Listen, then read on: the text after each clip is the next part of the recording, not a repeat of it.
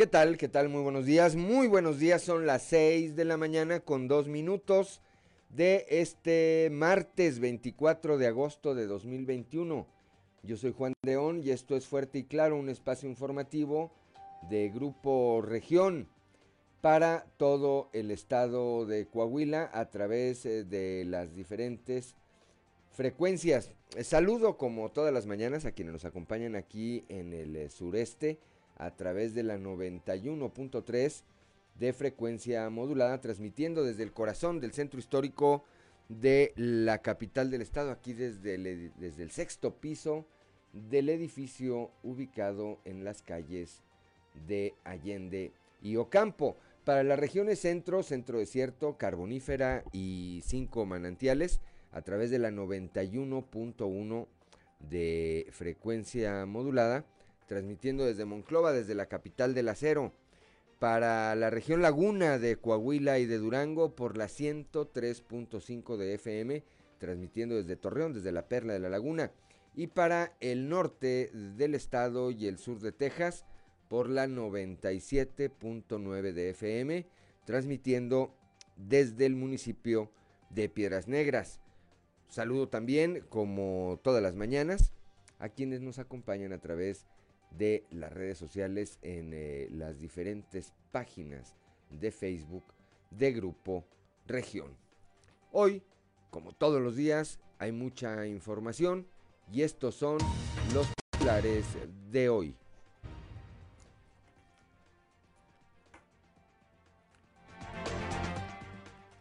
Se acaban las vacunas para el grupo de la población de 18 a 29 años.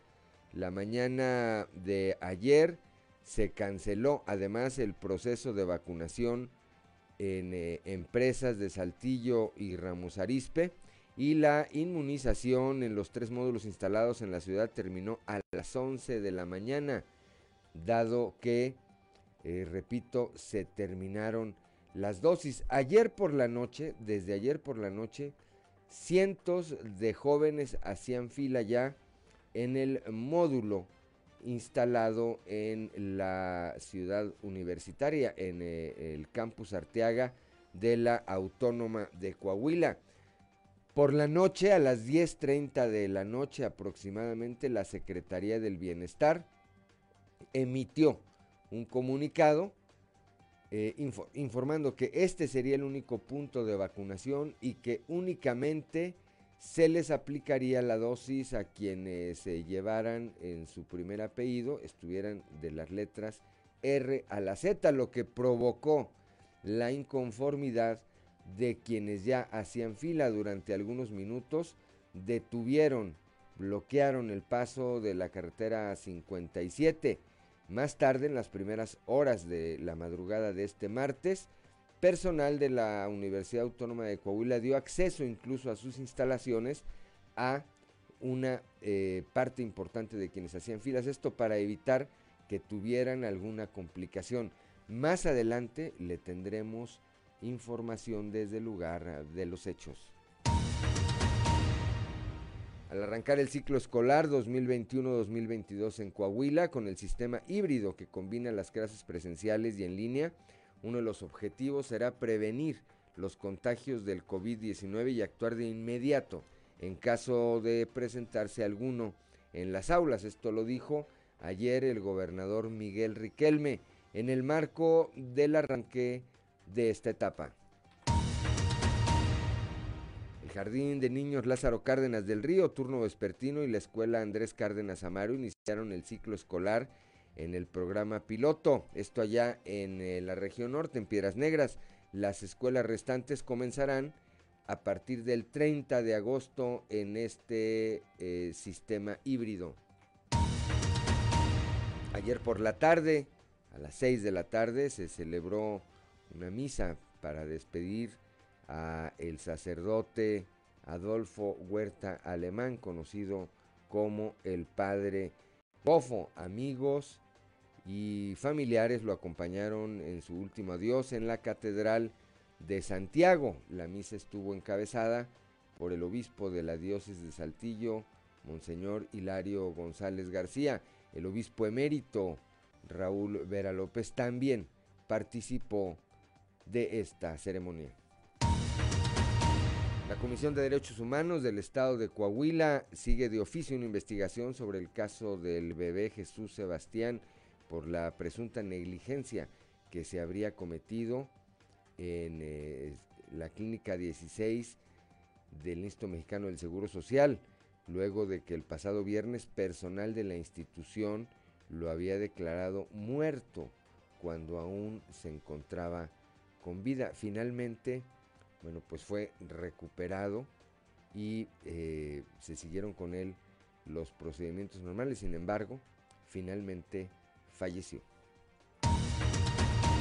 Un tercer paro económico sería letal para las empresas e instituciones privadas que se mantienen de pie tras 18 meses de pandemia, por lo que las circunstancias obligan a aprender a reactivarse en medio de la pandemia. Esto lo señala el presidente de la Asociación Mexicana de Recintos Feriales, Harold Sanders Palacios. Expertos en temas de salud, educación y protección integral de los niños niñas y adolescentes comparten algunas recomendaciones para detectar y evitar contagios en menores a fin de que este regreso a las aulas sea seguro y responsable. Esto, esto eh, hoy en un reportaje especial de Grupo Región titulado Mitos y Realidades del COVID en niños y niñas. Al entregar el galardón Tlaloc, el alcalde Manolo Jiménez Salinas reconoció el trabajo que realizan los elementos del cuerpo de bomberos de Saltillo, además de realizar la entrega de equipamiento, incentivos y grados de ascenso en este cuerpo de rescate. Bueno, pues esta, esta y otra información hoy aquí en Fuerte y Claro. Comenzamos.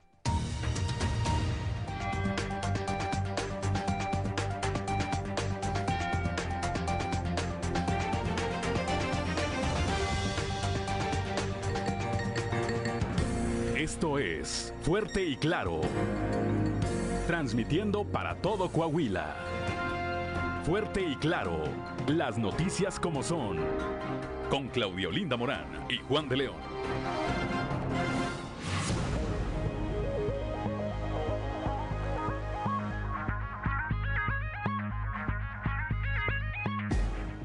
Ya son las 6 de la mañana, 6 de la mañana con 10 minutos, Claudio Linda Morán. Muy buenos días, Juan. Muy buenos días a toda la audiencia que nos acompaña a esta hora de la mañana. La temperatura en Saltillo está en 16 grados, en Monclova 23, Piedras Negras 24, Torreón 23 grados, General Cepeda eh, tiene 16 grados de temperatura, Arteaga 14, Musquis 23 grados, San Juan de Sabinas 24, San Buenaventura 23, Cuatro Ciénegas 22 grados, Parras de la Fuente 18 y Ramos Arispe 17 grados centígrados. Pero si usted quiere saber cómo va a estar el pronóstico del tiempo para el día de hoy, vamos con nuestra compañera Angélica Acosta.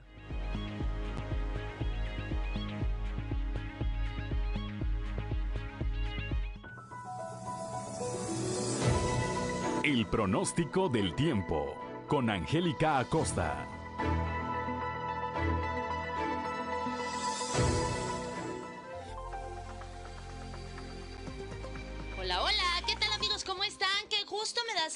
En este bonito martes 24 de agosto. Mi nombre es Angélica Costa y estoy lista para darte los detalles del clima. Pon atención, Saltillo, máxima de 27 grados para el día de hoy, mínima de 13 durante el día, principalmente soleado, va a estar muy rico, va a estar muy agradable y por la noche un cielo totalmente claro, 6% la posibilidad de precipitación ahí para Saltillo. Nos vamos hasta Monclova, 37 grados como temperatura máxima para este martes, mínima de 24. Fíjate que durante el día va a estar muy muy cálido, vamos a tener un cielo totalmente claro, soleado y por la noche también un cielo claro y de igual manera cálido por la noche. Toma tus precauciones.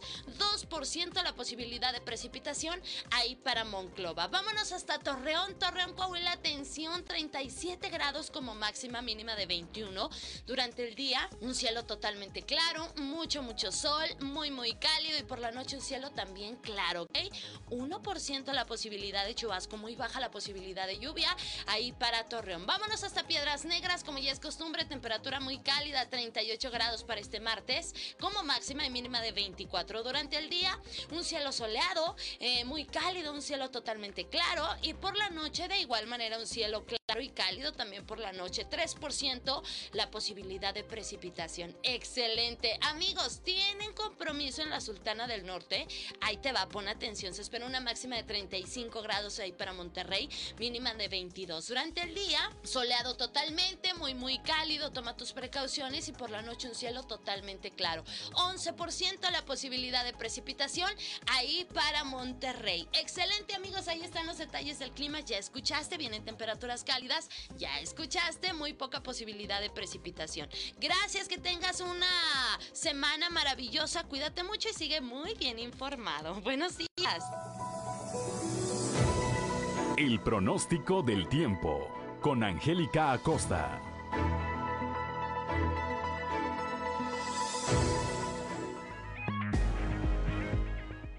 Ya son las 6 de la mañana, 6 de la mañana con 13 minutos, que no se le haga tarde. Vamos ahora con Ricardo Guzmán y las efemérides del día. 1, 2, 3 o'clock, 4 o'clock, rock. ¿Quiere conocer qué ocurrió un día como hoy? Estas son las efemérides con Ricardo Guzmán. Resumen Estadio.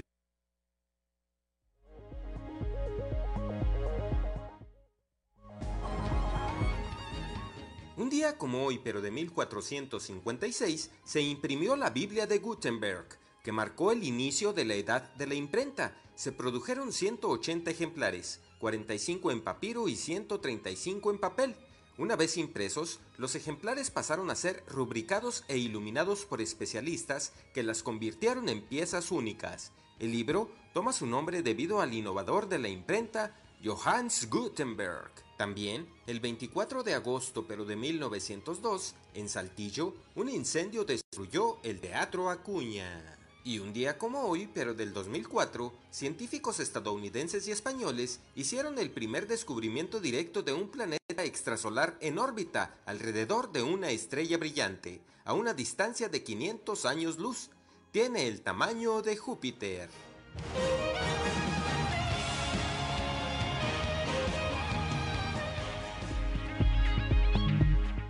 Ya son las 6 de la mañana, 6 de la mañana con 15 minutos, santoral del día de hoy, Claudio Linda Morán. Bueno, hoy celebran su santo quienes lleven por nombre Bartolomé, Aurea y Micaela. Bartolomé, Aurea y... Micaela. Y Micaela, hay una canción de Micaela, ¿verdad? La que tú tienes, alma mía. Ándale, esa mera. Bueno, pues si usted lleva alguno de estos nombres o tiene algo que celebrar, pues primero muchas felicidades y después como lo hemos dicho de manera reiterada, hágalo, hágalo con las precauciones necesarias, sobre todo en materia sanitaria. 6 de la mañana, 6 de la mañana con 15 minutos y ahora sí vamos con Noé Santoyo al mundo de los deportes.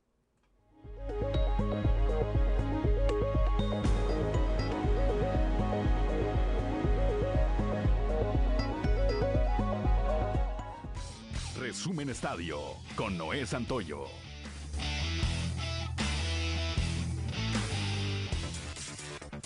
La delegación mexicana que participa en los Juegos Paralímpicos de Tokio 2020 iniciará actividades el día de hoy, principalmente en natación donde verá acción Christopher Tronco en 100 metros dorso, misma disciplina de distancia para Fabiola Martínez y Gustavo Sánchez participará en 50 metros pecho, Stephanie Cristino nadará en los 50 metros libres y Luis Andrade en los 100 en la misma modalidad, mientras que Edith Sigala entrará en acción en tenis de mesa ante una representante de Croacia y Víctor Reyes se medirá a un atleta de Corea. Amalia Pérez es una de las máximas cartas para la delegación mexicana y romper récord en estos Juegos Paralímpicos. Es triple campeona paralímpica en alterofilia y en esta ocasión busca su mejor marca. El día de mañana se disputará el Juego de las Estrellas entre la Liga MX y la MLS de Estados Unidos en Los Ángeles, California. Desde el día de ayer ya se encuentran concentrados en los Estados Unidos los 26 jugadores que representarán a México, dirigidos por Juan Reynoso. Michael Arriola, presidente ejecutivo de la Liga MX, entregó los balones de oro a los mejores futbolistas de la temporada 2020-2021, reconocimientos que fueron anunciados el pasado sábado 17 de julio. Por Santos Laguna, Mateus Doria fue reconocido como el mejor defensa de la temporada, José de Jesús Corona como mejor portero, Fernando Navarro como mejor lateral, Luis Romo como mejor medio defensivo, Luis Montes como mejor ofensivo, Víctor Guzmán como el mejor novato, Jonathan Rodríguez mejor delantero, goleador de la temporada y mejor jugador de la temporada, y Juan Reynoso como el mejor director técnico. Con ataques en la cuarta y quinta entrada, ya los rojos vencieron cinco carreras por dos al Águila de Veracruz en el quinto juego de la serie de zona, en el Beto Ávila. Y con este resultado, México avanza a la final de la zona sur de la Liga Mexicana de Béisbol. Resumen Estadio con Noé Santoyo.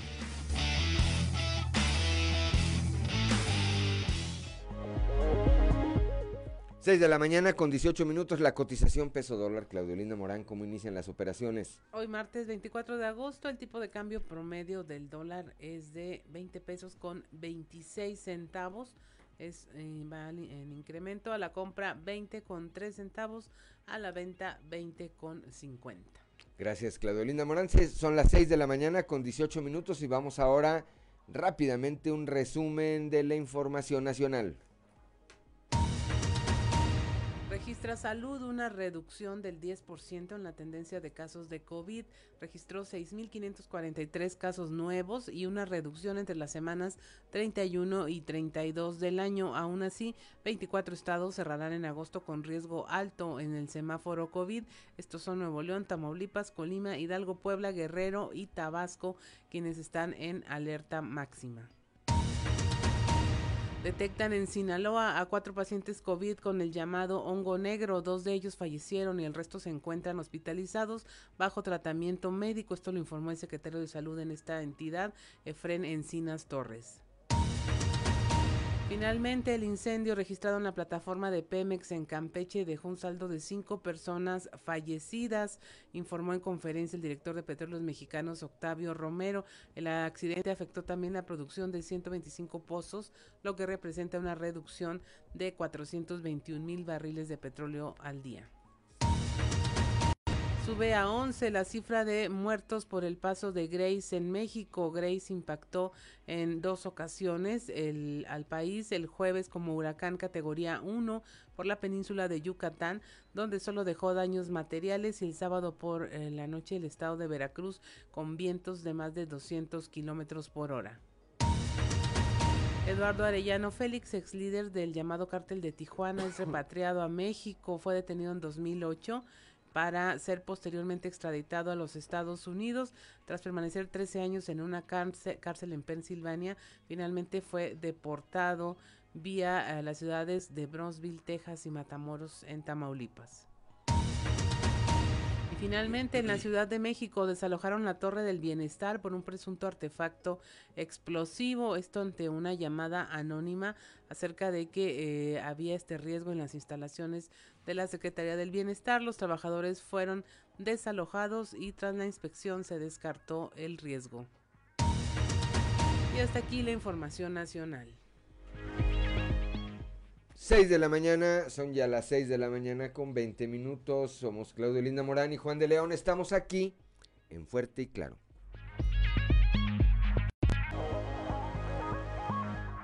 Ya son las 6 de la mañana, 6 de la mañana con 25 minutos.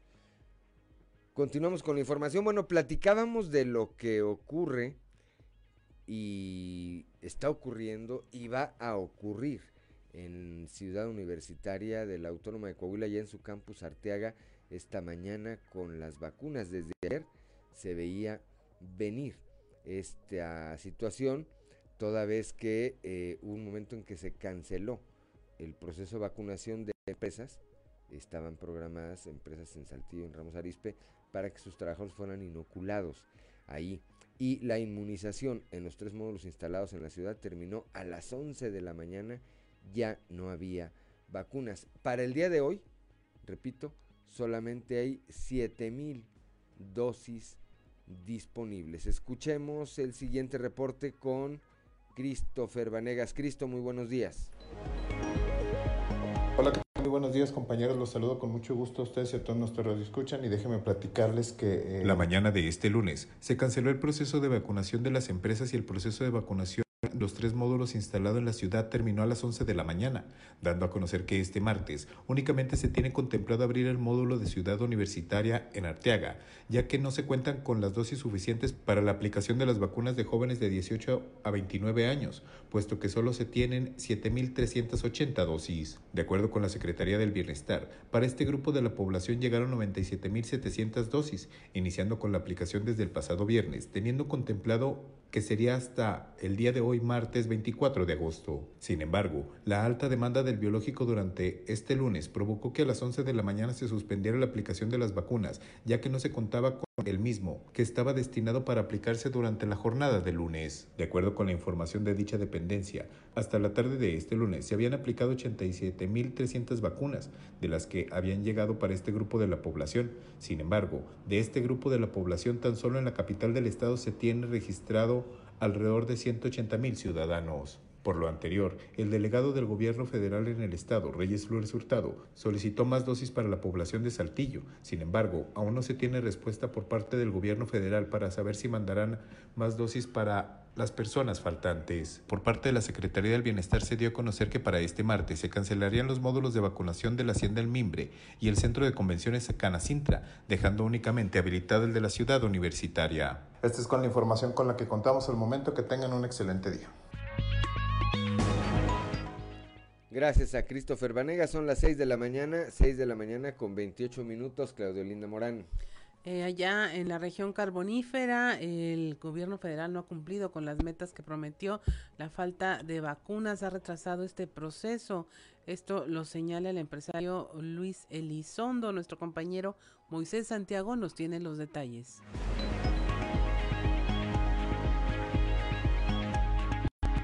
Muy buenos días Juan y Claudia y a todo nuestro amable auditorio que nos escucha en todas nuestras frecuencias. Efectivamente, la información que tenemos para el día de hoy, la falta de vacunas ha frenado el proceso de vacunación contra el COVID-19 en México. El empresario musquense Luis Elizondo Villarreal señaló que no se ha cumplido con las metas que el gobierno federal se había trazado. Reiteró que a estas alturas la gran mayoría deberían estar inmunizados, pero no se han podido coordinar las acciones para avanzar y aún existen muchos mexicanos sin vacuna. Esto es lo que nos comenta el empresario. Aquí en México, por la verdad no, sí se ha avanzado eh, en la vacunación, pero no, este, no con las, eh, las metas que, se habían fijado. Eh, ya para, esta, para este tiempo yo creo que ya todos deberíamos estar vacunados. Creo que algunos que no hay vacunas suficientes o desconozco realmente cuál ha sido el problema pero sí deberíamos estar todos vacunados ya. Pues yo, yo creo que faltan vacunas. ¿Y por qué faltan vacunas? Bueno, pues eh, o no se adquieren o, pues no sé, o, la producción es más baja. Bien, pues esta es la situación que se está enfrentando en el país. La falta de vacunas no ha permitido que se avance en este proceso. Esta es la información que tenemos para todos ustedes desde la región carbonífera para Grupo Región Informa, su amigo y servidor Moisés Santiago. Que tengan un excelente día. Gracias, gracias a Moisés Santiago Hernández allá desde la región carbonífera cuando son las 6 de la mañana con 30 minutos. Vamos ahora con mi compañera Leslie Delgado. Ella estuvo ayer por la tarde en esta misa que se celebró en la Catedral de Saltillo para despedir, para despedir eh, físicamente los restos del padre Adolfo Huerta Alemán, conocido como el padre Gofo, el padre motociclista, el sacerdote rebelde, le decían también. Leslie, muy buenos días. Buen día, informando desde la ciudad de Saltillo. Este lunes por la tarde se realizó una misa exequias para despedir al sacerdote de la motocicleta, el padre Gofo. Amigos y familiares visiblemente conmovidos por su partida lo acompañaron en su último adiós en la Catedral de Santiago. Además estuvo presente la comunidad diocesana conformada por párrocos, presbíteros y laicos. La celebración eucarística fue presidida por el obispo de Saltillo, Monseñor Hilario González, quien resaltó la convivencia fraternal que tuvo con el sacerdote desde su llegada a la diócesis. En estos seis meses de convivencia con los sacerdotes de esta diócesis, en especial con los que compartimos casa, en la casa del sacerdote, pues me tocó coincidir, convivir y iniciar una relación de amistad, de amistad sacerdotal con el padre Gofo, tenemos algunas coincidencias en el campo de la filosofía, de la reflexión, de las cosas que nos inquietan, de las cosas que necesitan una respuesta. Y lo que yo aprendí del padre Gofo en estos meses son tres cosas. La primera, esto que hemos escuchado en la primera lectura, lo de las chispas en el cañaveral su imagen, su lenguaje, su proyección, pues fue una chispa que encendió el corazón de muchas personas. Más allá del estilo, más allá de lo controversial, yo descubro en el Padre Gofo este deseo de despertar la presencia de Dios en toda persona.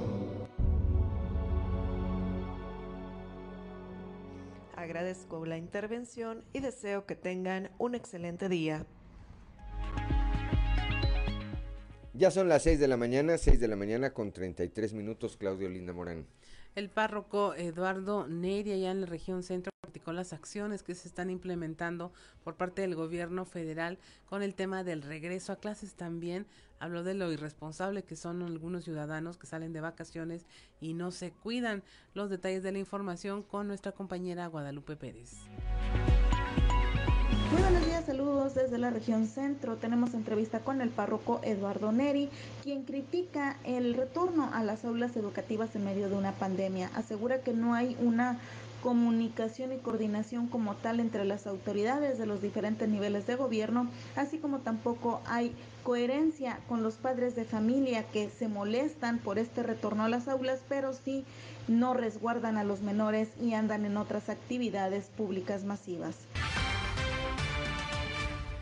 Falta congruencia. Pero falta congruencia porque lamentablemente las condiciones no son iguales para todos los municipios, que es donde está ya la, la base, ¿no?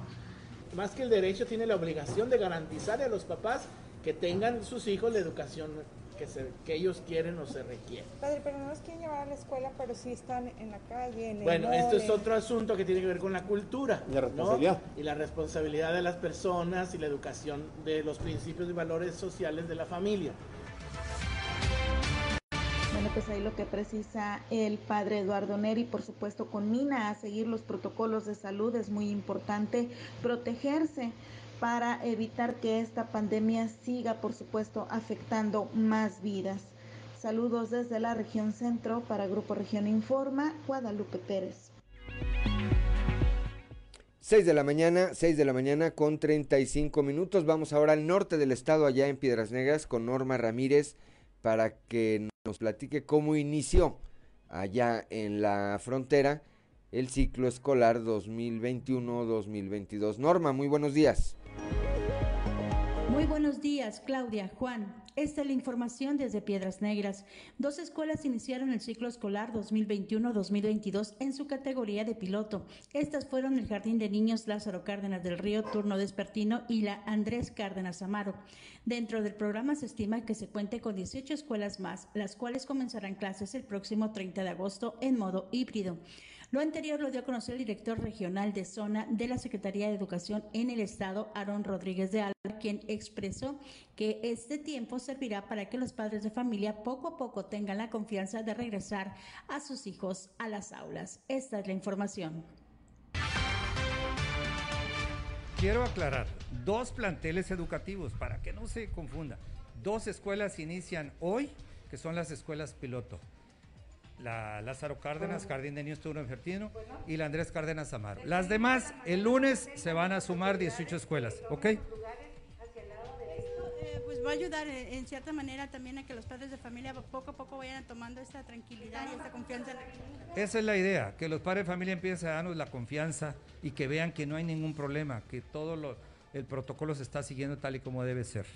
Entonces, si son 18 escuelas más dos pilotos que ya empezaron, estamos hablando de 20 y paulatinamente se van a ir sumando más escuelas, ¿sí?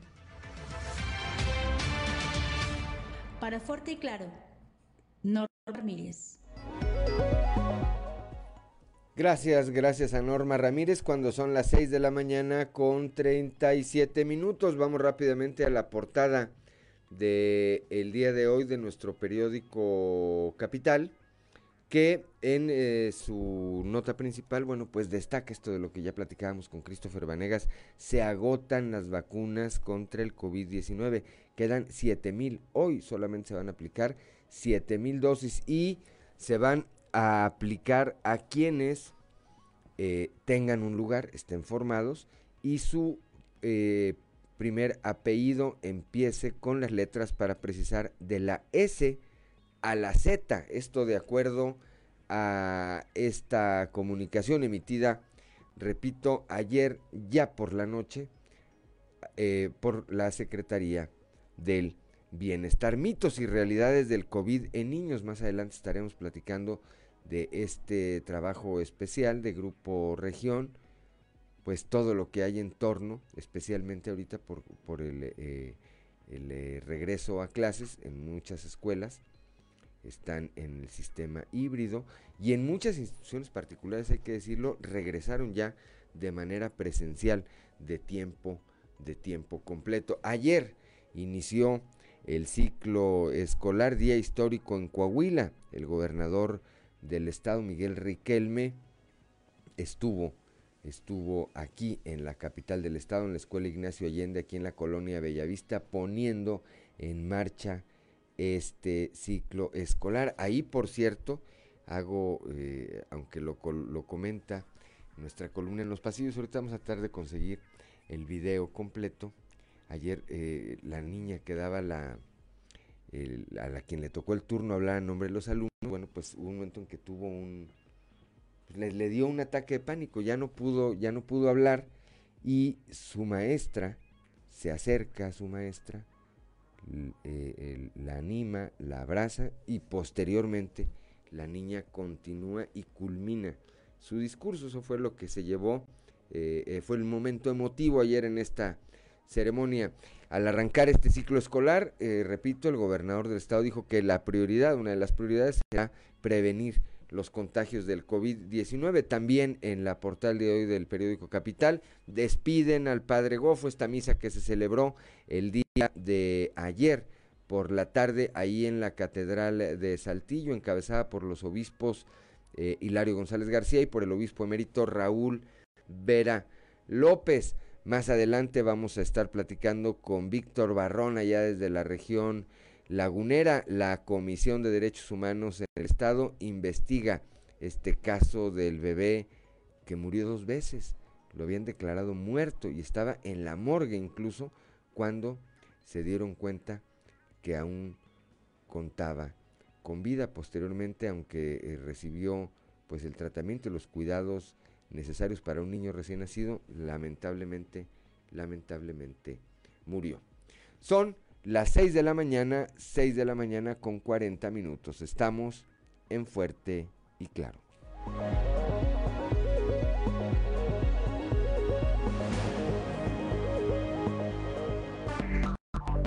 Enseguida regresamos con Fuerte y Claro.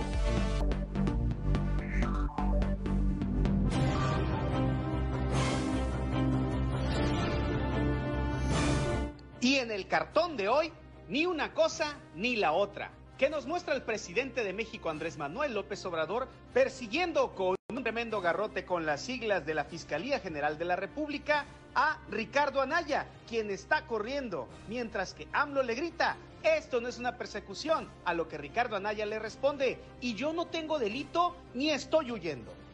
Con gran expectativa, inició ayer en Coahuila el ciclo escolar 2021-2022 y el reto será evitar los contagios, como lo enfatizó el gobernador Miguel Riquelme en la ceremonia celebrada en la colonia Bellavista y con la que se dio por arrancado el proceso.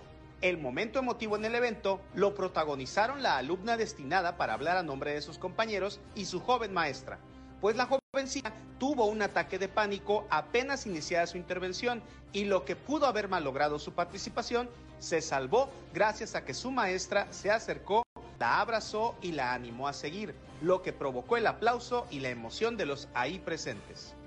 Más que complicada, inicia la jornada de hoy para la Secretaría del Bienestar que aquí representa a Reyes Flores Hurtado, con solo 7 mil dosis de vacunas contra el COVID para una población que evidentemente es mucho mayor y que sin duda hoy abarrotará el único centro de aplicación, que es el Campus Arteaga de la Universidad Autónoma de Coahuila.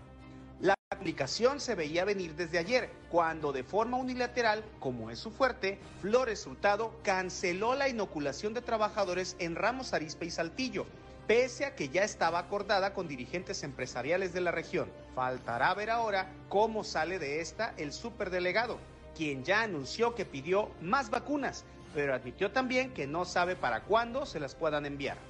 Regresando al retorno a clases, quien presumió ayer foto con sus hijos en el traslado hacia el inicio del ciclo escolar fue el diputado federal Jaime Bueno Certuche.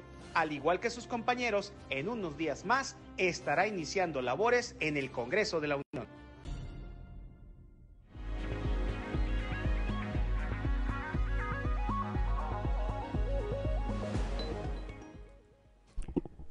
Son las 6 de la mañana, 6 de la mañana con 47 minutos. Ya está Raúl, ya está Raúl Rocha en la línea telefónica, nuestro compañero reportero Raúl Rocha, que ayer estuvo en este arranque del eh, ciclo escolar 2020, no, 2021-2022 aquí en la colonia Bellavista. Raúl, muy buenos días.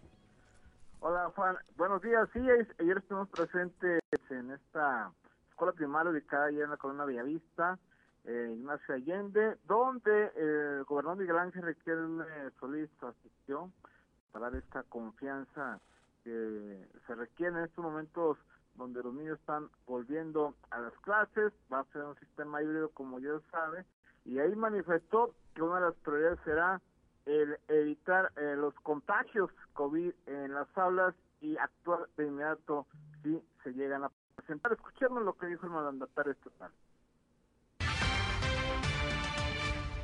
El bienestar y la integridad de nuestras niñas, niños y jóvenes y docentes son nuestra prioridad.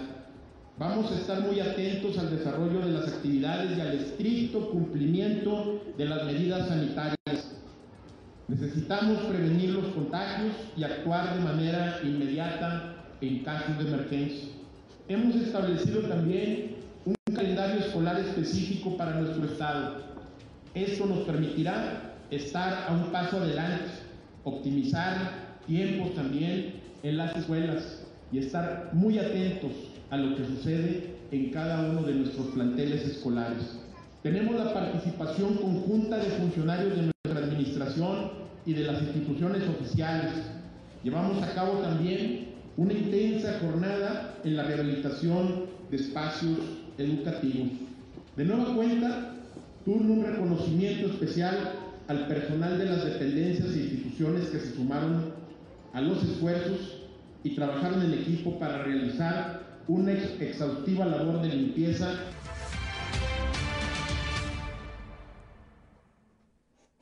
Seis de la mañana, seis de la mañana con eh, 49 minutos. Bueno, pues esto fue lo que eh, ocurrió el día de ayer. Ahí, eh, Raúl, pues habrá que efectivamente estar pendientes de que, de cómo se va desarrollando este proceso. Ya lo dijo el eh, gobernador, será eh, primordial proteger la salud de los menores y también de quienes están a cargo de los menores, de tal manera que ante la presencia de un contagio se va a actuar de manera inmediata. Y yo reitero, creo que es un trabajo de corresponsabilidad entre padres de familia y autoridades educativas. Gracias, gracias por tu por tu reporte, eh, Raúl. Muy buenos días. Buenos días, Juan. A orden.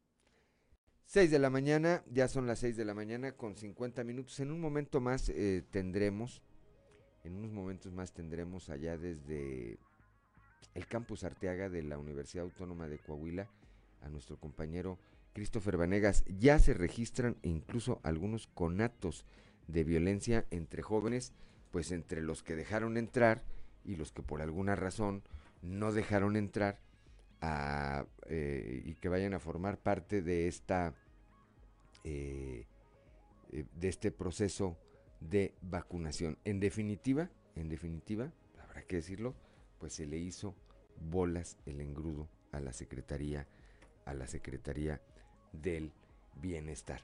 Ya está en la línea telefónica allá desde la Perla de la Laguna, Víctor Barrón.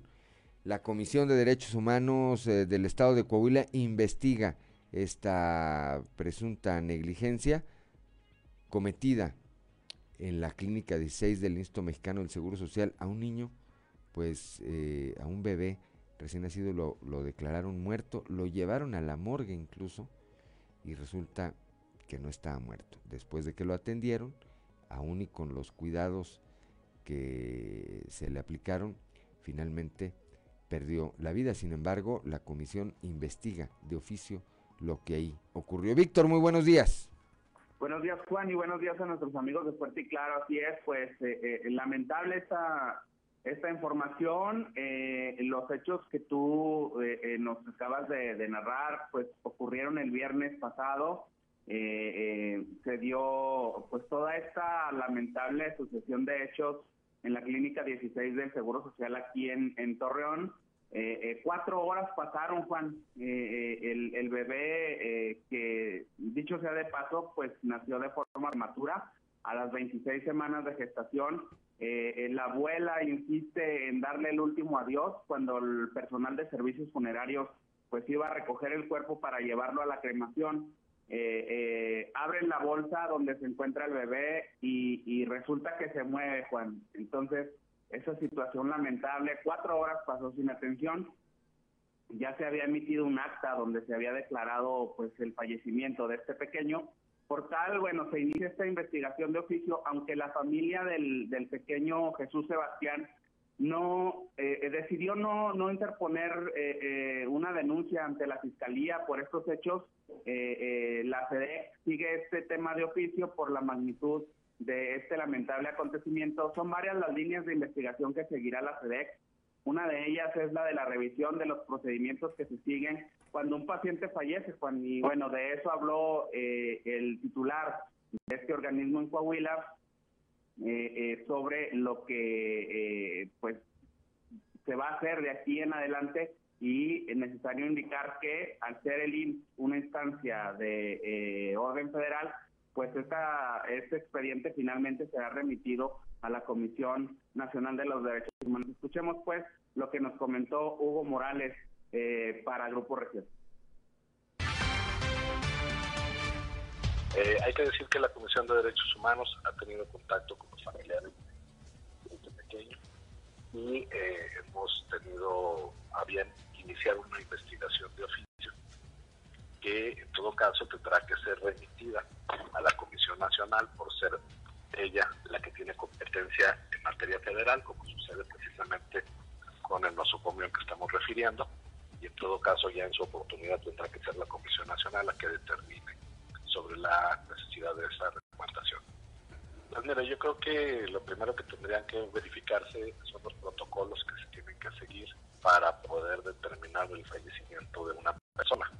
En este caso, pues la evidencia nos indica y no se agotaron los mismos y que coincidentemente, pues en este caso la abuela insistió en ver al menor, pero que probablemente en otras circunstancias, pues esta lamentable situación hubiera sido desgarradora porque hubiera llevado eh, presumiblemente a que este menor hubiera sido cremado en vida, ¿verdad?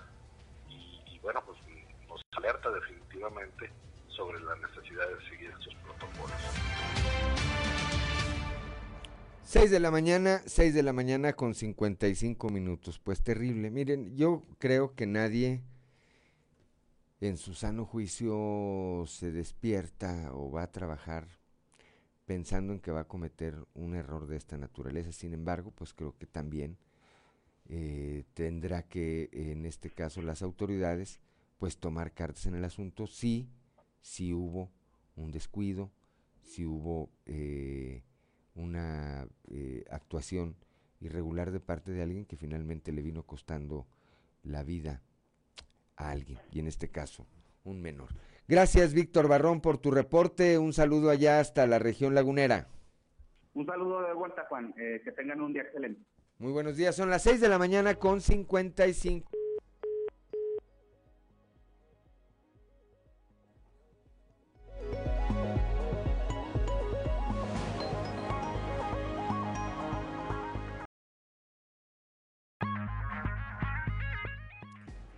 Son las 6 de la mañana, 6 de la mañana con 59 minutos. Continuamos aquí en Fuerte y Claro.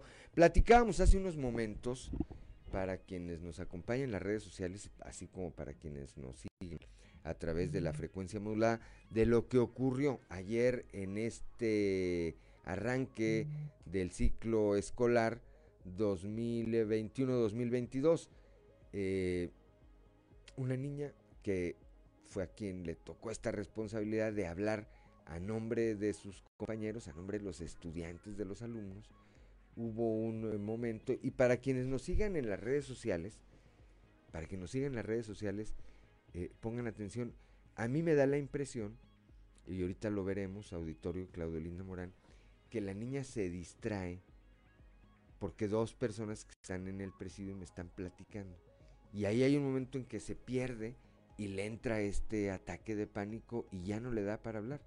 Sin embargo, la oportuna y me parece que muy cálida intervención de su maestra le hace recuperar esa seguridad y terminar con su intervención.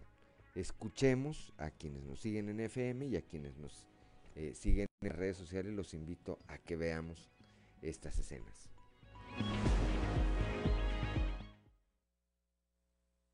Palabra en representación de los alumnos y alumnas de este plantel, para externar a ustedes el más amplio reconocimiento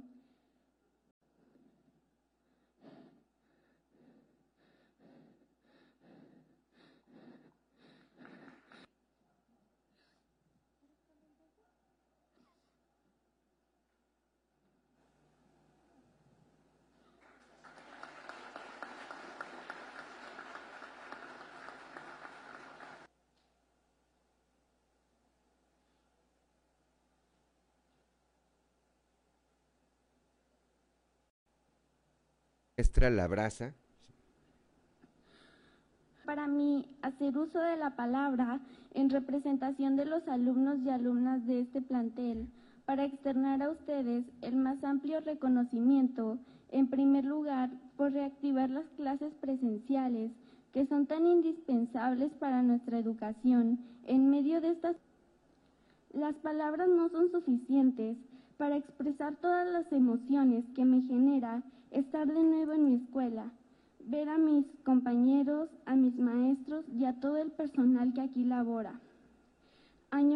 añoraba ponerme mi uniforme, preparar mi mochila, levantarme temprano para venir a la escuela, con la gran ilusión.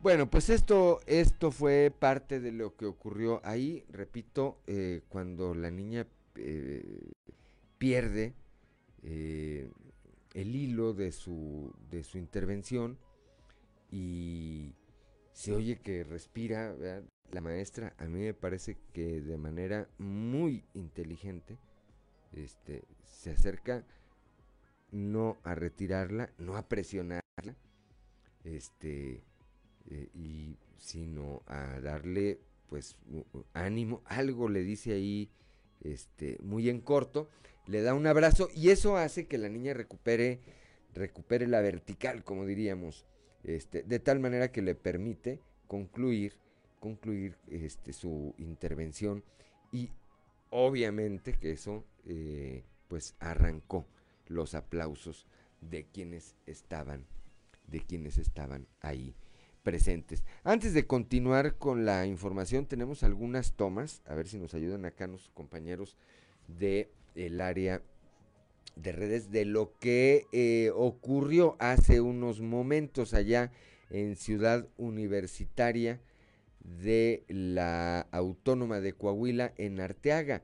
Eh, pues hubo quienes ya no tuvieron acceso a el área de vacunación y esto obviamente pues provocó provocó ya empujones empujones eh, y algunos eh, conatos de violencia entre los jóvenes pues que aspiran a ser eh, vacunados contra el eh, COVID-19. Ahí en un momento más estará nuestro compañero Christopher Vanegas platicándonos directamente de cuál es la situación. Lo cierto es que este asunto, eh, por la intervención, me parece que en este momento de el personal de vigilancia de la Universidad Autónoma de Coahuila no se ha salido de control. Eh, han actuado de manera adecuada. Estas son, y tengo que decirlo también, estas escenas, para quien nos sigue en las redes sociales, son unas tomas que hizo eh, nuestro compañero periodista Osvaldo Quirós y subió ahí a sus redes eh, sociales. Pero vean, ahí están ya empujándose, se empujan los muchachos, eh, pues porque ellos, los que están adentro, pues ya están adentro y los que están afuera, pues todos creemos tener el derecho a recibir el mismo trato y bueno, pues ahí se ve lo que está ocurriendo. Está, bueno, no está a punto, me parece que ya le explotó la granada en las manos al delegado del gobierno federal. Son las 7 de la mañana, 7 de la mañana con 5 minutos. Un tercer paro económico sería letal para las empresas e instituciones privadas que se mantienen de pie tras 18 meses de pandemia, por lo que las circunstancias obligan a aprender a reactivar en medio de esta situación. Esto lo señala el presidente de la Asociación Mexicana de Recintos Feriales, Harold Sánchez Palacios. Creo que las olas eh, de contagios no van a frenar en la misma medida la economía. Nos hemos preparado ya durante 18 meses para estar en semáforo amarillo, tal vez en un naranja. Hay que hacer caso de las restricciones. Esto es un vivo ejemplo, este Congreso es un vivo ejemplo del cómo sí se pueden hacer las cosas, pero con seguridad y con certidumbre para respetar todos los protocolos. Es decir, cada vez vamos a estar bajando estos protocolos en medida que regresemos a una normalidad más apegada a la que teníamos antes. Mientras tanto, claro que nos podemos reunir y nos podemos reunir de forma segura. La Ciudad de México ya nos dijo que no van a parar. Ellos nos lo dijeron. Y está bien, no hay empresa ni institución privada que aguante un tercer paro económico. Y eso va a ser mucho peor para el país. 7 de la mañana, 7 de la mañana con 7 minutos, Claudio Linda Morán. Bueno, vamos ahora a un reportaje que preparó nuestra amiga Jessica Rosales y amiga periodista. Habla de los mitos y realidades del COVID en los niños y niñas, las afectaciones que se han tenido durante esta pandemia y contingencia sanitaria.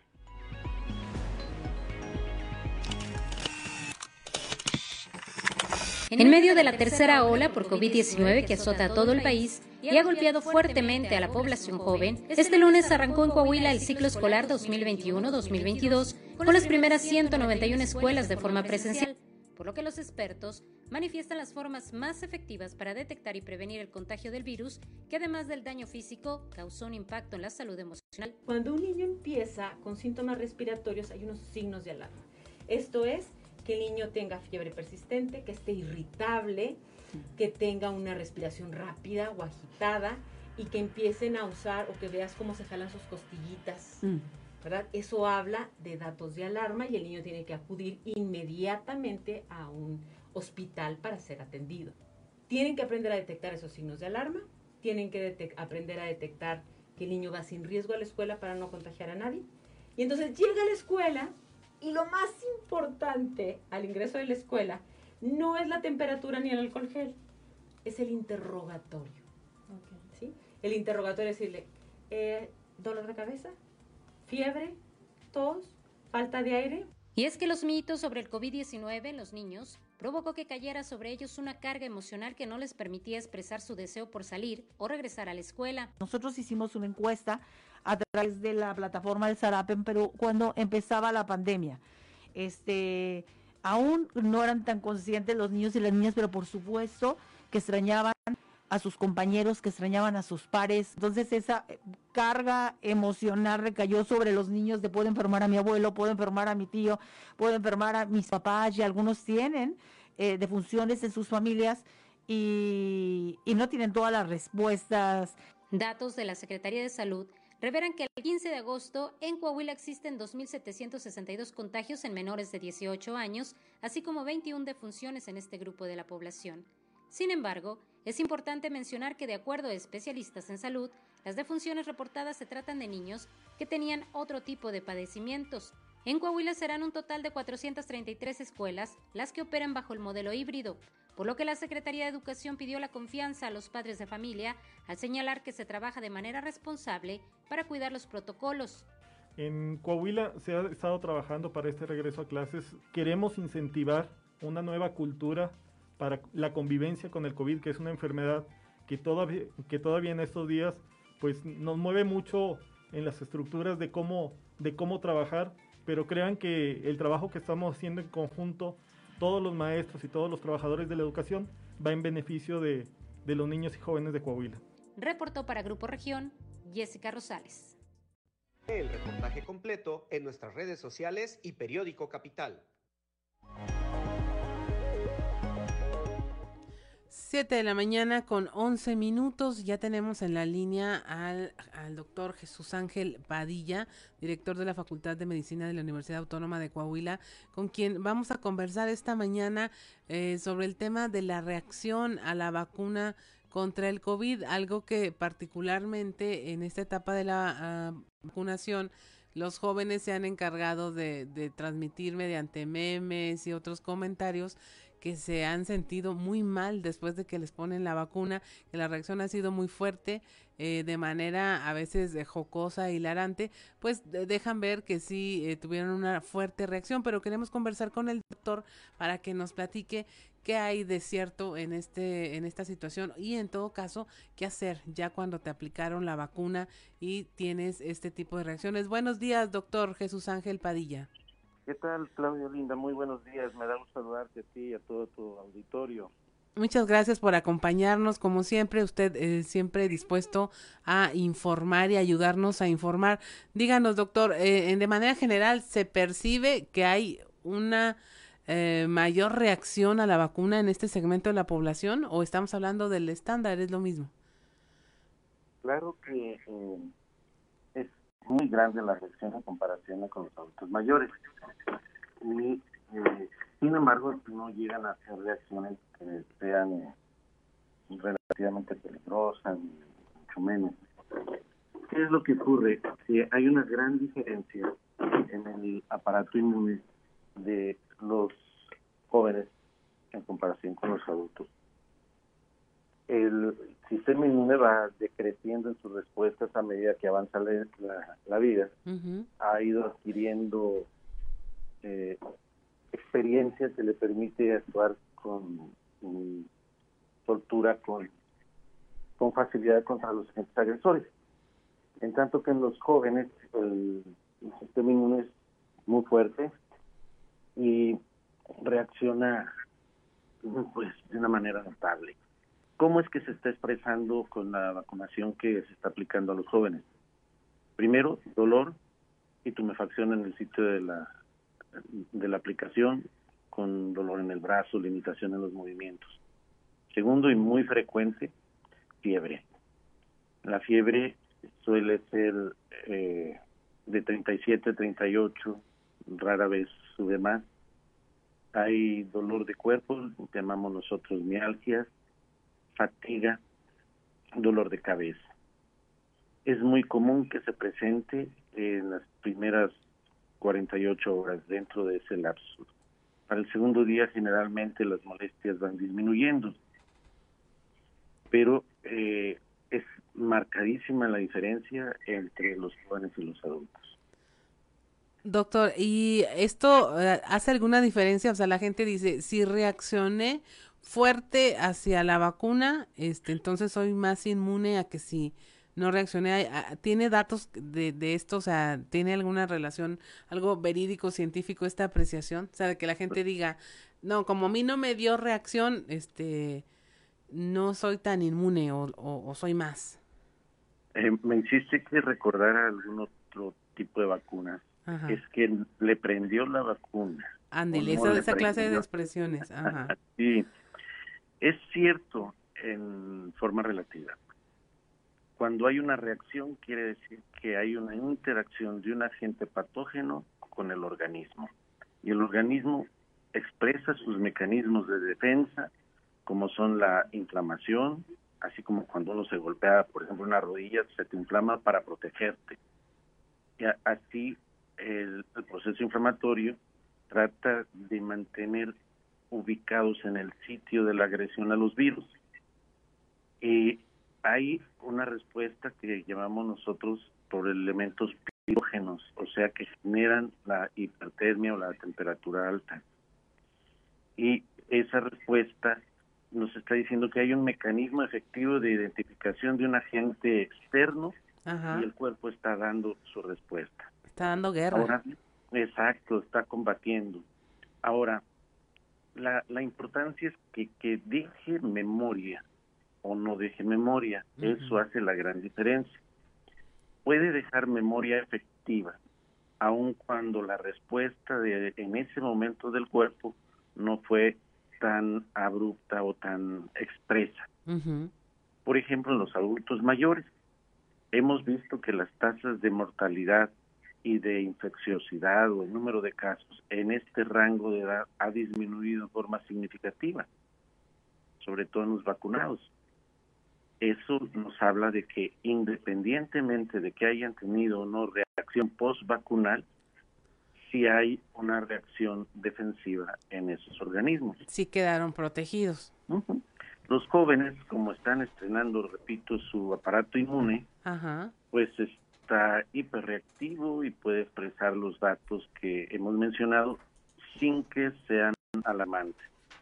¿Qué recomendamos? Pues ya se les dice el momento de la vacuna que no deben de tomar previo ni, ni unas 48, 72 horas después, si es posible una semana mejor, y eh, reposar, no asolearse, tomar abundantes líquidos, utilizar antipiréticos simples como por ejemplo el paracetamol.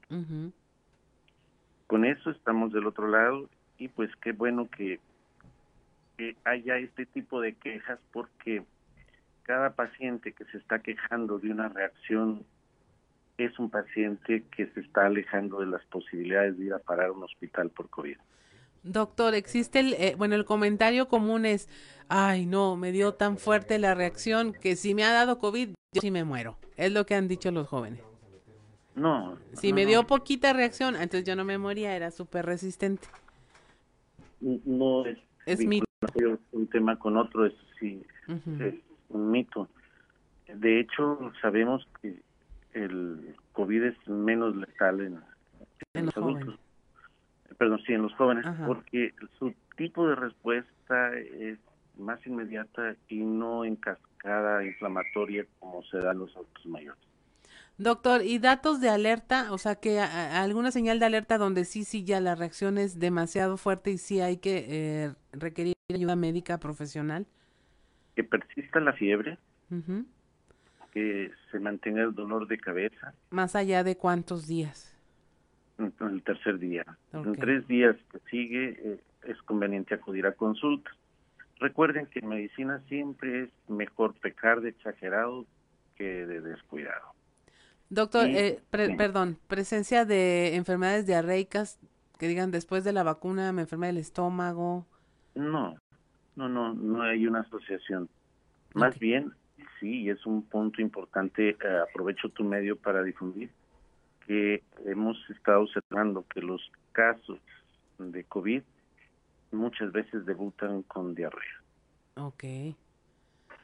Así que si tiene usted diarrea y fiebre, dolor de cuerpo, Después hay dolor de, garganta y algo de tos.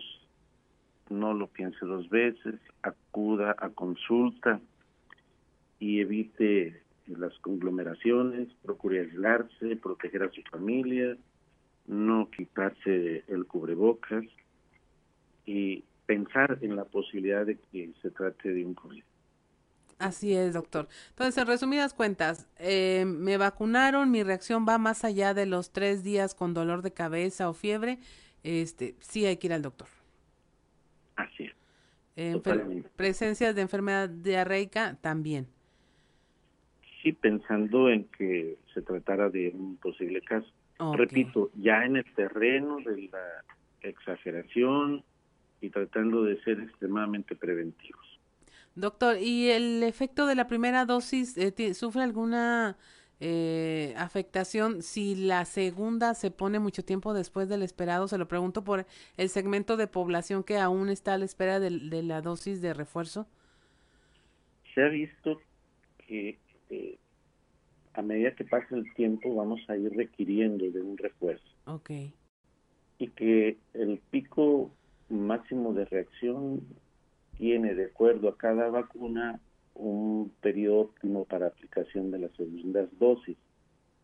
Sin embargo, hay que recordar que nuestro sistema inmune tiene memoria y que podemos revitalizar esa memoria con la segunda dosis, aun cuando hayan pasado un poco más de tiempo del que es eh, normado o recomendado.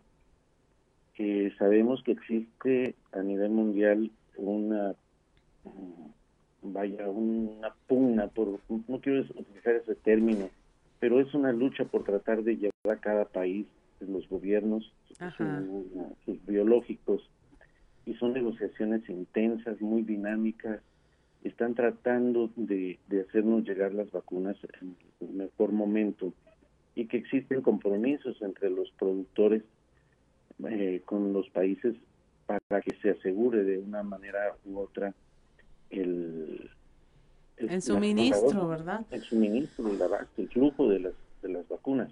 Así es, doctor. Pues de, ya sabes, se lo agradecemos de nueva cuenta que haya conversado con nosotros. Estoy segura de que eh, lo que usted nos dice aquí lo escucha nuestra audiencia y lo toma en cuenta para saber cuándo atenderse y cuándo, pues, saberse tranquilo. Muchas gracias, doctor. Que tenga una excelente jornada. Muchas gracias te agradezco la llamada y saludo a todo tu auditorio. Buenos días. Buenos días, gracias doctor. 7.21 de la mañana estamos en Fuerte y Claro.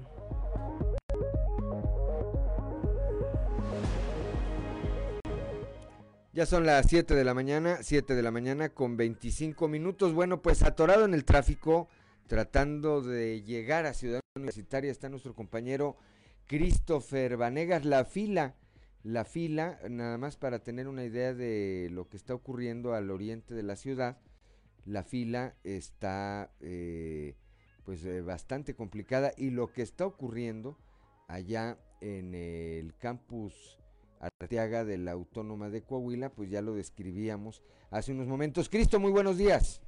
Hola, ¿qué tal Juan? Muy buenos días. Te saludo con mucho gusto a ti a todos nuestros radioescuchas. Y como bien comentas, eh, Juan, un caos completamente aquí al oriente de la ciudad. La fila de vehículos eh, de personas que pretenden adquirir la vacuna contra el COVID-19 en estos momentos llega hasta eh, la colonia Misión Cerritos, es decir, de la última colonia de Saltillo todavía se extiende alrededor de dos kilómetros, dos kilómetros y medio más hasta Ciudad Universitaria, Campus Arteaga. Sin embargo, aquí en el libramiento, ya en el, ya en el municipio de Arteaga, en el libramiento Oscar Flores Tapia, se encuentra eh, pues prácticamente detenida la circulación debido al caos vehicular que se está generando eh, por las personas que quieren adquirir la vacuna y no es tanto por las personas que estén haciendo fila, que están de mano eh, derecha, sino porque allá en Ciudad Universitaria, Juan, nos reportan un caos este, entre riñas, entre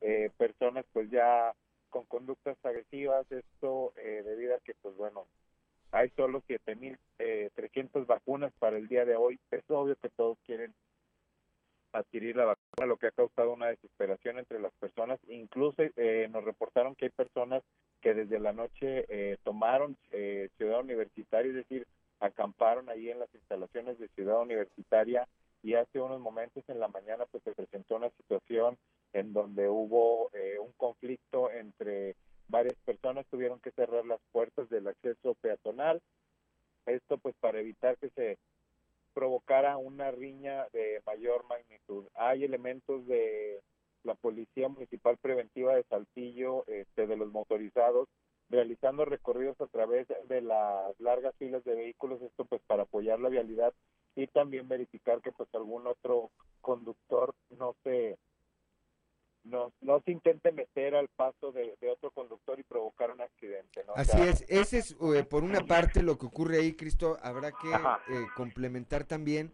señalando que en el caso del MIMBRE, del centro, del, de este centro de vacunación que se instala en el MIMBRE, pues eh, también ayer en la noche, repito, a las diez y media de la noche, el delega, la delegación federal emitió esta comunicación donde dijo que solo funcionaría el de la UAC. Y entonces a esta hora, ahorita nos eh, obsequiaron aquí algunas escenas, ya hay fila en el centro de vacunación del Mimbre. Ahí no van a vacunar. Para no, que si alguien nos está escuchando, le hacemos este llamado. Si, nos, si usted está formado para recibir la vacuna en el Mimbre y nos está escuchando, no van a vacunar ahí Dele las gracias de esa desmañanada y de ese tiempo perdido a la delegación del gobierno federal en eh, Coahuila. Ya reportan, y, me permito complementar aquí, eh, nuestro compañero periodista Paco de la Peña, del Heraldo de Saltillo, reportan la llegada de policías municipales, estatales y elementos del ejército para poner orden en el centro de vacunación de Ciudad universitaria. Efectivamente, como bien lo apuntas tú, eh, Christopher, está fuera de control ya esta situación. En un eh, informe previo, en un, en un reporte previo, Paco de la Peña también reporta que eh, esta mañana José Luis García de la Peña, quien es el responsable de este programa, dijo que ya se habían entregado todos los folios, por, los, por lo que muchos de quienes anoche se formaron que están desde en la noche ahí formados, ya no iban a recibir la vacuna. Vamos a esperar a que arribes al sitio de eh, los hechos para tener una siguiente comunicación, Cristo Vanegas. Sí, en un momento más eh, volvemos a informar de cómo está la situación acá eh, en la ciudad universitaria de Gracias, muy buenos días. Buen día. Son las 7 de la mañana con 30 minutos, Claudelina Morán. Eh, vamos a información, hoy tenemos en la línea, no, información. Las clases presenciales que se reactivaron este 23 de agosto en Coahuila se frenarían si el semáforo epidemiológico pasa al color rojo. Esto lo informó el secretario de Salud, Roberto Bernal.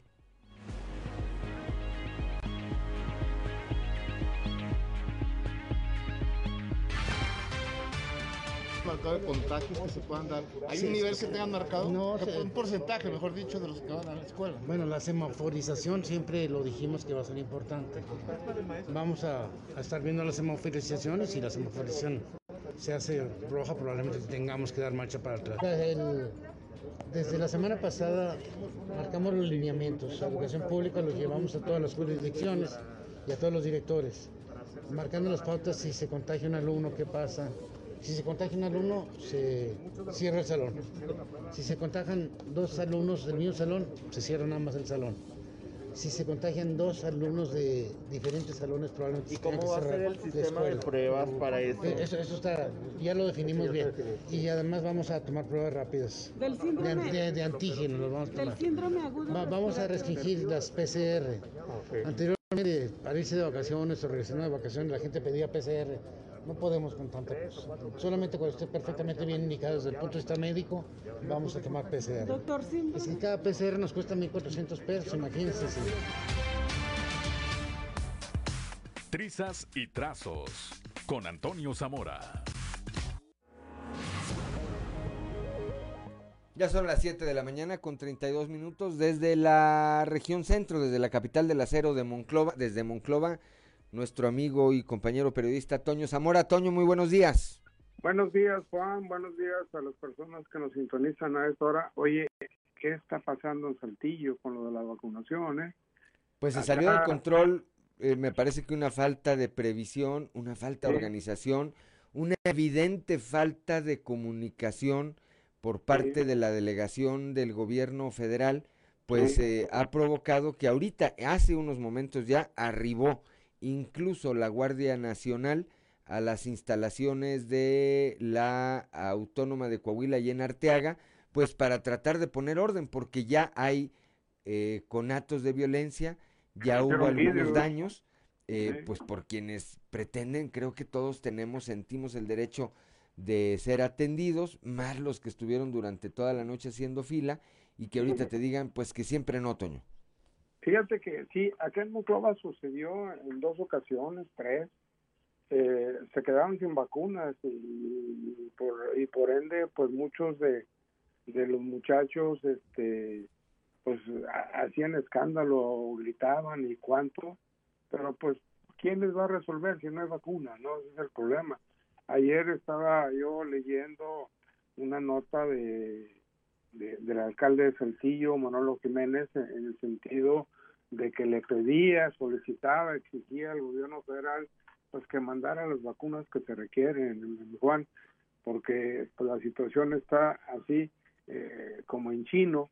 Y luego lo peor del caso es que mientras están vacunando a los jóvenes, a los de hasta 30 años, como que se les olvidó aplicar la segunda dosis allá en Saltillo, cuando menos de los de 40 y más.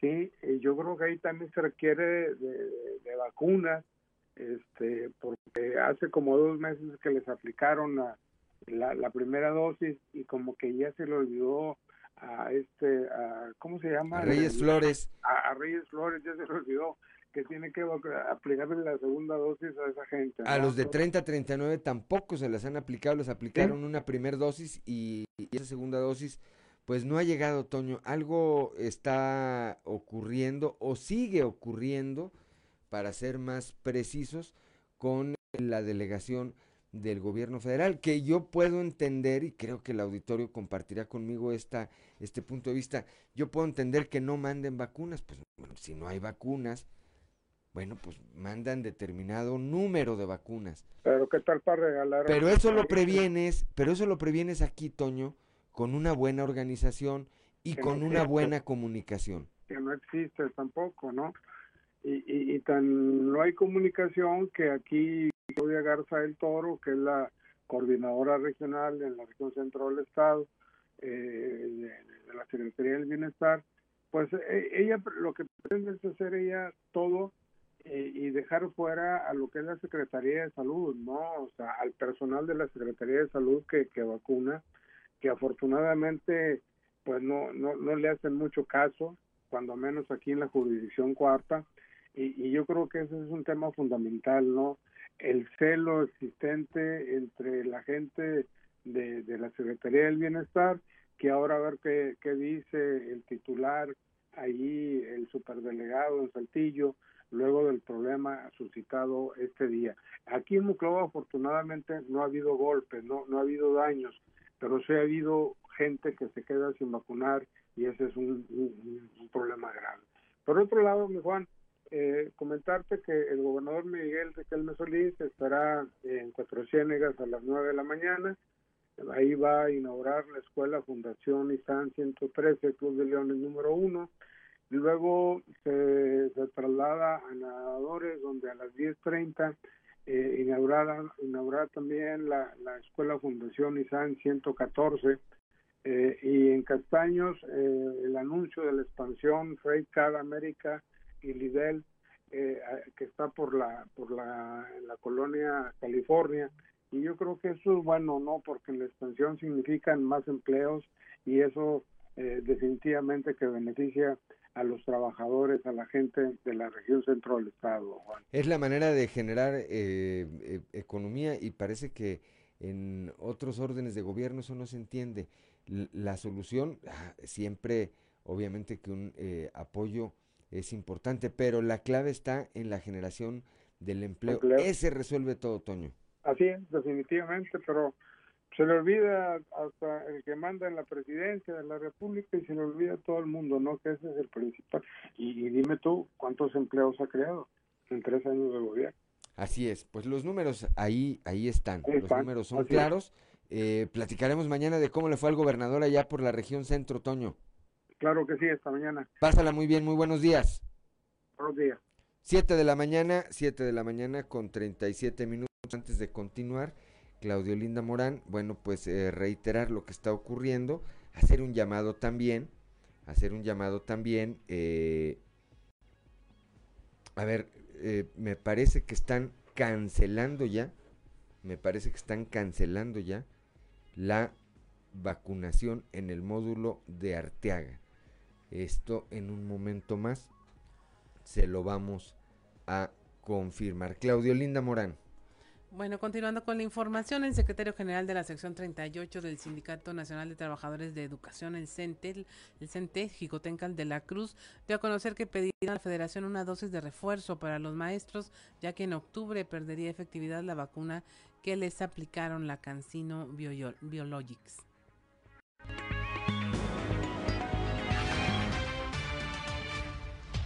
Estamos solicitando nosotros que, lo solicitamos incluso con el gobierno del estado y a la Secretaría de Salud, que a los profes se nos aplique otra vacuna.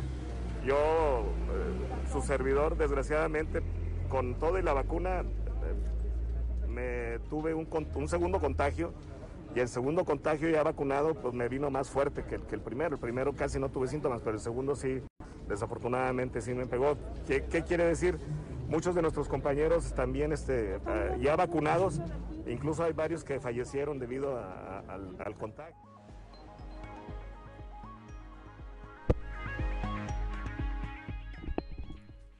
Ya son las 7 eh, de la mañana, 7 de la mañana con 39 minutos. Tengo en la línea telefónica a Marcelo Lara, allá desde la Universidad Autónoma de Coahuila. Marcelo, eh, ¿Se ha cancelado ya el, proceso de vacunación ahí en el campus Arteaga de la UAC?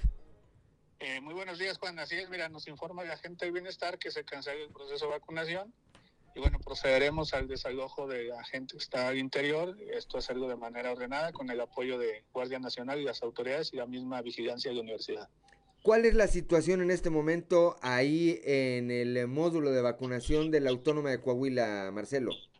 Mira, afortunadamente ya una situación eh, tranquila, en calma. Por ahí tuvimos algunos eh, incidentes propios, eh, pues de los jóvenes, diría yo, en esa efervescencia por el tema de la vacunación. Sí. Afortunadamente se controló, Juan. repito, la universidad presta las instalaciones a las diferentes etapas de vacunación que hay. y bueno, el tema aquí es salvaguardar la, la integridad. Y como ya te mencioné, bueno, eh, nos mencionan que no hay condiciones para, para hacer la vacunación el día de hoy y esperar nueva, nueva fecha según lo que ellos nos indican. Estos disturbios, Marcelo, por último te pregunto, ¿dejaron algún daño, algún herido? Mm, hasta ahorita no. Eh, procedo a desalojar y veo también eh, las instalaciones para ver, para evaluar si hubo algún daño que sea más visible, ¿verdad? Te aprecio mucho que nos hayas tomado esta comunicación, Marcelo Lara. Gracias a ti, Juan. Muy buenos días. Bueno. 7 de la mañana, 7 de la mañana con 40 minutos. Bueno, pues ahí le estamos ya informando de manera exclusiva. Se ha cancelado ya el proceso de vacunación contra el COVID-19. Ahí en, las en el único punto que se había determinado el día de hoy, hay las instalaciones de la Universidad Autónoma de Coahuila en su campus Arteaga. No hay condiciones para llevarla a cabo. 7 de la mañana con 41 minutos, estamos en Fuerte y Claro.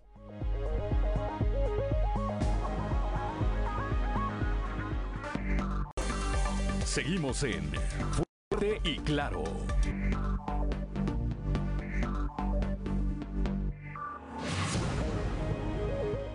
Son las 7 de la mañana, 7 de la mañana con 46 minutos. Bueno, pues continuamos con la información, nada más que eh, recordarle a quienes están formados en este momento en el módulo de vacunación del mimbre, ahí no habrá vacunación. Hace unos momentos, eh, en este espacio informativo, Marcelo Lara, quien está a cargo del de, eh, área de servicios ahí en la Universidad Autónoma de Coahuila, pues la vigilancia y la logística, nos decía al aire, nos decía al aire que se cancelaba el proceso de vacunación, que no había condiciones. Esto está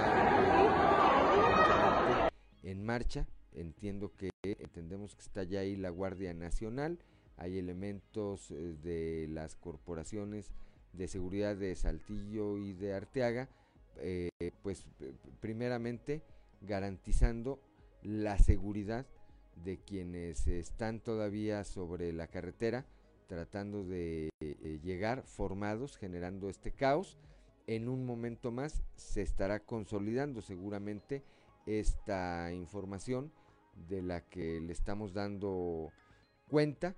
Nos decía Marcelo Lara que ya se estaba desalojando incluso a los jóvenes que estaban ahí formados.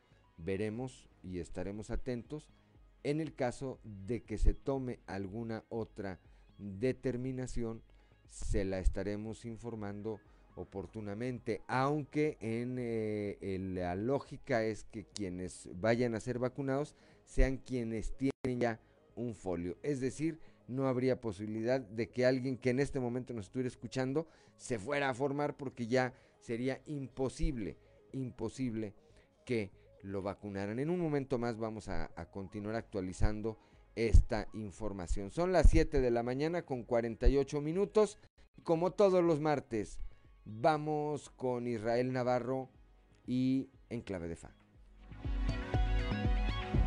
En clave de fa con Israel Navarro. Si hay algo en lo que el presidente López Obrador es experto es en hacer campaña y medir riesgo político. Por ello, la insistencia de hacer una consulta ciudadana para la revocación de mandato. No por buena voluntad del mandatario, sino porque es una apuesta que es poco probable que pierda. Cuando se es dueño del casino y se tiene la mayoría de las cartas, ganar es fácil. Sin embargo, la tentación de vencer a la casa es grande. Bajo esta premisa, la oposición ha caído en el juego del presidente. Pase lo que pase, AMLO saldrá ganando de la consulta que está programada para marzo del 2022, unos meses antes de la elección en las que se renovarán seis gubernaturas. ¿Por qué digo que saldrá ganando el presidente? Por varios motivos. El primero es comunicacional. De aquí a marzo, López Obrador seguirá reforzando su narrativa de evitar el regreso del pasado neoliberal. Seguirá culpando a sus antecesores y justificando la incapacidad de su administración bajo el pretexto de los vicios del pasado que él supuestamente está corrigiendo. Es decir, el puro proceso de la consulta le da la excusa para seguir en campaña y no hablar de la falta de resultados. Segundo, para que se lleve a cabo la consulta se requieren juntar 2.8 millones de firmas, lo cual no es una meta exorbitante que no se pueda lograr a través de la estructura de Morena. Una vez que esto se logre, el presidente saldrá a comunicar que su iniciativa de poner su mandato a consideración es un éxito porque finalmente se está escuchando al pueblo. Si la oposición abona a este requisito, le estará haciendo la tarea al oficialismo. Tercero, para que la consulta sea vinculante debe haber una participación superior al 40%. Es poco probable que ello ocurra, pero aún si fuera el caso, al día de hoy los sondeos indican que un 61% del electorado respaldaría su continuidad como presidente. Pero independientemente de que la participación sea copiosa o pobre, AMLO saldrá a presumir el respaldo del pueblo, lo cual le dará una especie de segunda luna de miel en la recta final de su mandato. Y cuarto, la consulta sobre el juicio a los expresidentes enseñó a Morena las deficiencias de su aparato de movilización.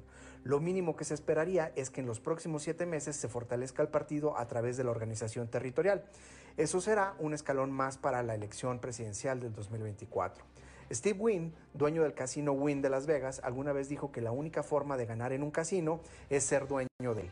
Lo mismo aplica en este escenario político. Yo soy Israel Navarro y le recuerdo mi Twitter, arroba Navarro Israel. Nos escuchamos a la próxima. En clave de FA, con Israel Navarro.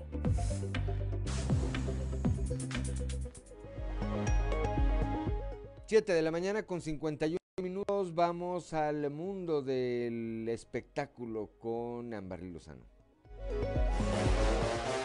El show de los famosos con Amberly Lozano.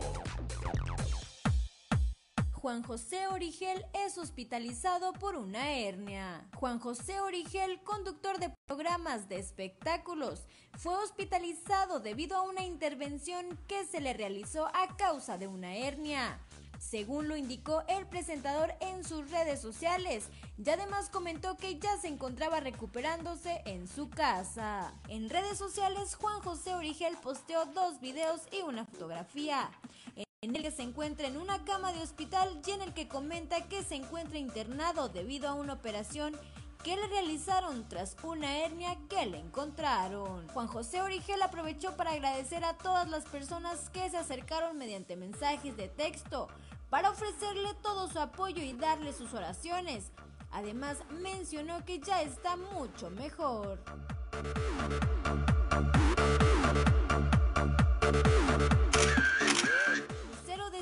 Ruptura amorosa. Lucero ha salido a la luz para desmentir los informes acerca de su separación de Michelle Curie con quien lleva varios años de relación. La actriz y cantante asegura que ellos siguen juntos y no es porque participó con su ex marido Manuel Mijares en el programa El Retador, que significa que está soltera. Sobre trabajar con su ex y padre de sus hijos, Lucero afirmó que su pareja no tiene problemas con eso y que él siempre la apoya en su carrera. Reportó para Grupo Región Amberly Lozano. 7 de la mañana con 53 minutos, ya nos vamos esta mañana de martes a ver aquí y lo decimos, y lo, aquí lo dijimos de manera exclusiva hace unos eh, momentos. También en este momento estoy viendo aquí una alerta, una alerta del de, eh, periódico El Zócalo, que bueno, pues va en, eh, concordancia con lo que decíamos nosotros. Sin embargo, una fuente de primer nivel del gobierno del estado me dice que todavía no es un hecho.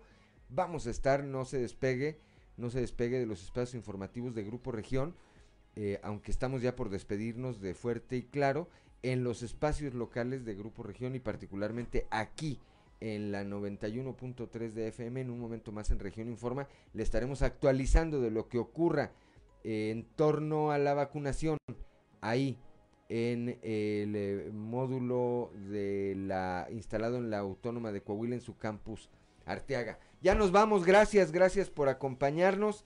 Gracias a Ricardo Guzmán en la producción, a Ricardo López en los controles, a Claudio Linda Morán, como siempre, por su acompañamiento, a Ociel Reyes y a Cristian Rodríguez, que eh, eh, hacen posible la transmisión de este espacio a través de las redes sociales, pero sobre todo gracias a usted que nos distingue con el favor de su atención. Siga pendiente de la transmisión de la 91.3 de frecuencia modulada y de los espacios informativos en cada una de las regiones para continuar actualizados. Yo soy Juan de León y le deseo que tenga usted un excelente día.